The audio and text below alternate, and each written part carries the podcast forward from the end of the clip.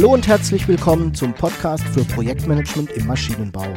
Das ist der Podcast für Menschen, die technische Produkte entwickeln. Aus der Praxis für die Praxis.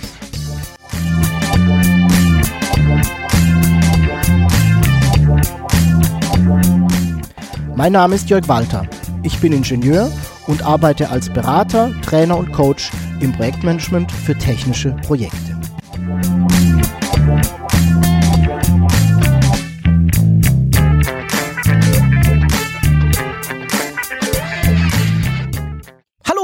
Und herzlich willkommen zum Podcast für Projektmanagement im Maschinenbau.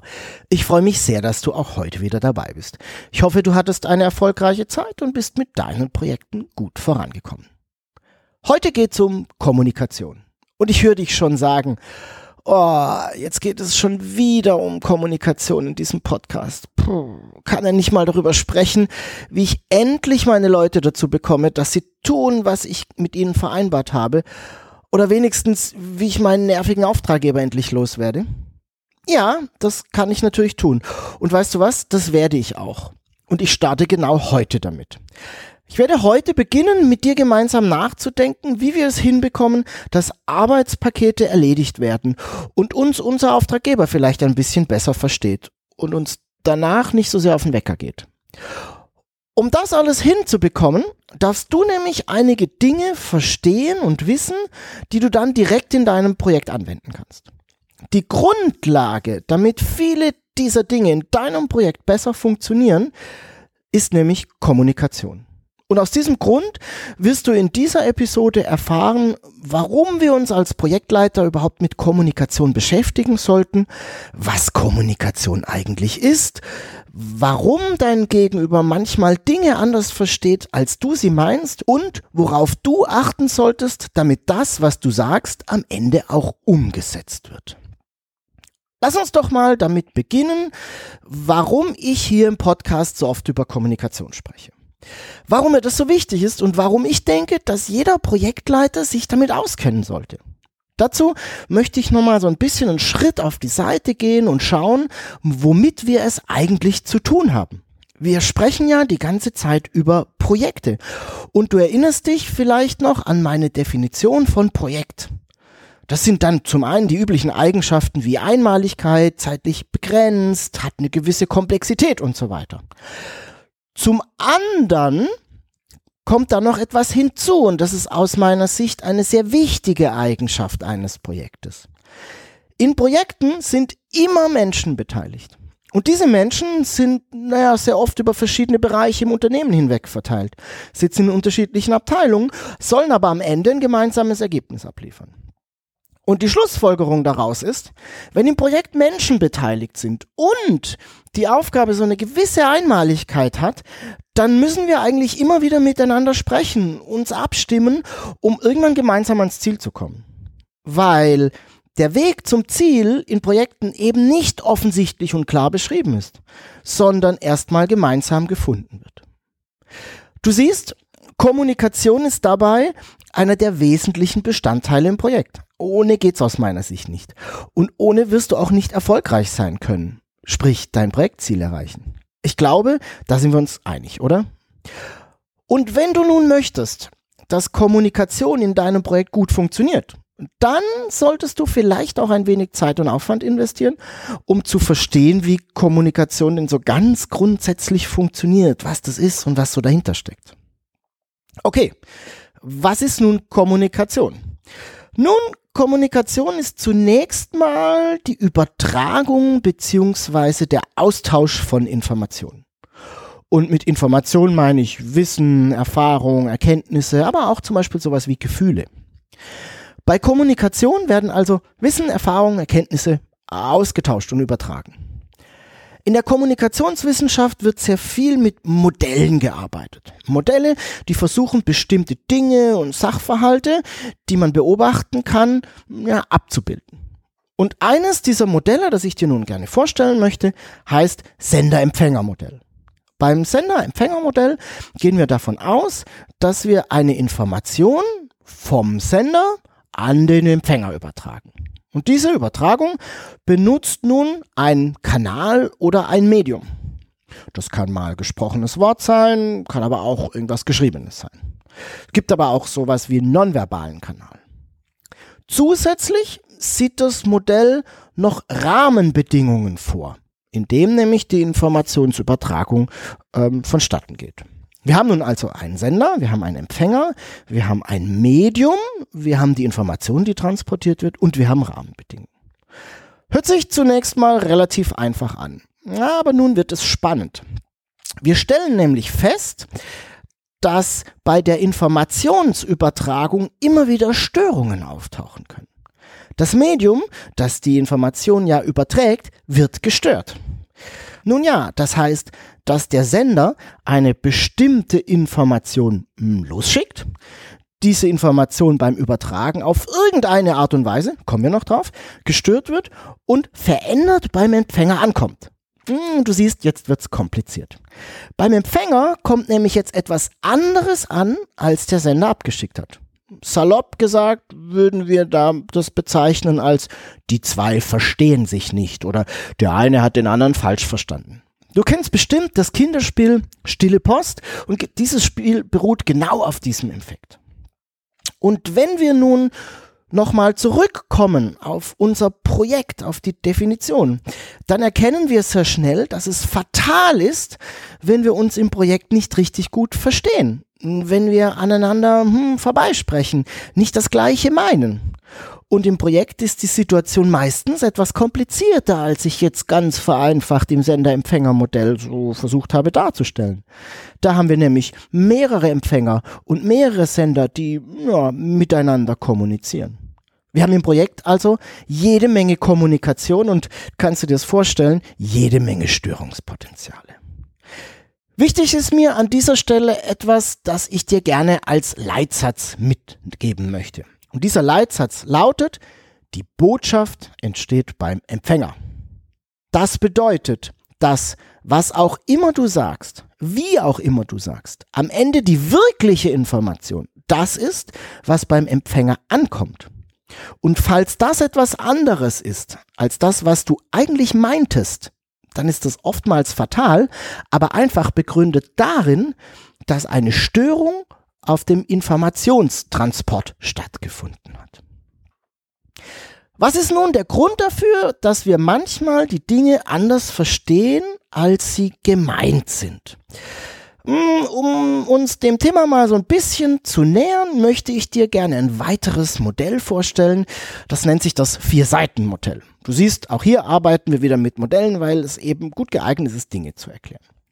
Das Vier-Seiten-Modell wurde von Friedemann Schulz von Thun entwickelt. Das ist ein deutscher Kommunikationswissenschaftler und Psychologe. Und die Grundlagen des Vier-Seiten-Modells sind, dass jede Information, jede Äußerung von vier unterschiedlichen Seiten interpretiert werden kann. Und zwar jeweils vom Sender und vom Empfänger. Welche Seiten können das sein? Die vier Seiten sind zum einen die Sachebene, die Seite der Selbstoffenbarung, es gibt die Beziehungsseite oder Beziehungsebene und eine Appellseite. Die Sachseite enthält die reinen Fakten der Information. Es geht also um reine sachliche Information. Die Seite der Selbstoffenbarung bezieht sich auf persönliche Dinge, Wünsche, Sachen, die uns eben wichtig sind. Dann gibt es noch die Beziehungsseite. In dieser Ebene geht es um die Beziehung zwischen Sender und Empfänger. Wie verhalten sich beide zueinander? In welcher Beziehung stehen sie? Und dann gibt es noch die Appellseite oder die Appellebene und dabei geht es darum, dass der Empfänger zu einer Handlung bewegt werden soll. Das Modell sagt aus, dass es zu einer Störung in der Kommunikation kommen kann, weil Sender und Empfänger die einzelnen Ebenen der Nachrichten, die einzelnen Seiten der Nachricht unterschiedlich deuten und unterschiedlich stark gewichten. Hm, Schulz von Thun beschreibt in einem Buch dann ganz anschaulich etwas, hat ein ganz tolles Beispiel. Ein Mann und eine Frau sitzen gemeinsam in einem Auto an einer roten Ampel. Hm, die Frau sitzt am Steuer, die Ampel schaltet um auf grün und der Mann sagt, die Ampel ist grün. Darauf antwortet die Frau, fährst du oder fahre ich? Kommt dir bekannt vor? Ja, bestimmt. Ich mag dieses Beispiel, weil wir alle haben genau das oder etwas sehr, sehr Ähnliches schon mal erlebt. Schauen wir uns doch mal gemeinsam an, was da passiert ist. Wie kann die Äußerung, die Ampel ist grün, denn mit diesen vier verschiedenen Seiten verstanden werden? Auf der Sachebene ist es ganz einfach. Die Ampel zeigt nun ein grünes Licht. Auf der Ebene der Selbstoffenbarung ist es vielleicht so, dass der Beifahrer ungeduldig ist, es eilig hat, einen dringenden Termin hat und es einfach jetzt gerne losfahren möchte. Auf der Beziehungsebene könnte es sein, dass durch diese Äußerung eine Demonstration der Überlegenheit des Fahrers über die Frau dargestellt werden soll. Oder aber auch einfach nur Hilfe und Unterstützung. Und dann gibt's am Ende noch die Appellebene, da könnte das dann einfach sein, eine Aufforderung loszufahren. Du siehst, der einfache Satz, die Ampel ist grün, kann auf die unterschiedlichsten Arten verstanden werden vom Empfänger und er kann natürlich auf die unterschiedlichsten Arten gemeint sein, nämlich vom Sender. Und das macht es nun so kompliziert, weil wir nie ganz sicher sein können, ob Sender und Empfänger dieselben Dinge verstehen und dieselben Dinge meinen. Worauf solltest du nun achten, wenn du in deinem Projekt Dinge besser verstanden und auch umgesetzt haben möchtest? Ich möchte dir dazu eine Idee an die Hand geben, die ich dir wiederum anhand eines Modells bzw. eines Leitspruches erläutern möchte. Der Leitspruch oder die folgenden Sätze stammen von Konrad Lorenz, ist ein österreichischer Verhaltensforscher. Konrad Lorenz sagt, Gedacht ist noch nicht gesagt. Gesagt ist noch nicht gehört. Gehört ist noch nicht verstanden. Verstanden ist noch nicht akzeptiert. Akzeptiert ist noch nicht getan. Und getan ist noch nicht beibehalten. Ich wiederhole es nochmal. Gedacht ist noch nicht gesagt. Gesagt ist noch nicht gehört. Gehört ist noch nicht verstanden. Verstanden ist noch nicht akzeptiert akzeptiert ist noch nicht getan und getan ist noch nicht beibehalten. Du merkst, jeder dieser Sätze baut auf dem vorhergehenden auf. Und ich finde, daran lässt sich sehr leicht ableiten und auch sehr leicht darstellen, wie du im Projekt vorgehen kannst, was du tun kannst und worauf du achten darfst, naja, um Dinge umgesetzt zu bekommen. Gehen wir doch die einzelnen Sätze mal Schritt für Schritt durch. Gedacht ist noch nicht gesagt. Nur weil du etwas in deinem Kopf hast, es denkst, dass etwas geschehen soll, wird es noch nicht passieren.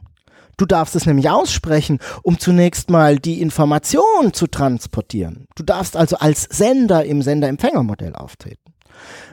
Es wird nichts passieren, wenn der Gedanke in deinem Kopf bleibt. Gesagt ist noch nicht gehört. Nur weil du als Sender etwas gesagt hast, etwas ausgesprochen hast, etwas gesendet hast, heißt das noch lange nicht, dass der Empfänger diese Information auch bekommen hat dass er sie hört. Gibt es eine ganze Menge an Möglichkeiten der Störung. Es könnte einfach sein, dass es zu laut ist und er hört dich nicht. Es könnte auch sein, dass er einfach schlecht hört, also ein schlechtes Gehör hat.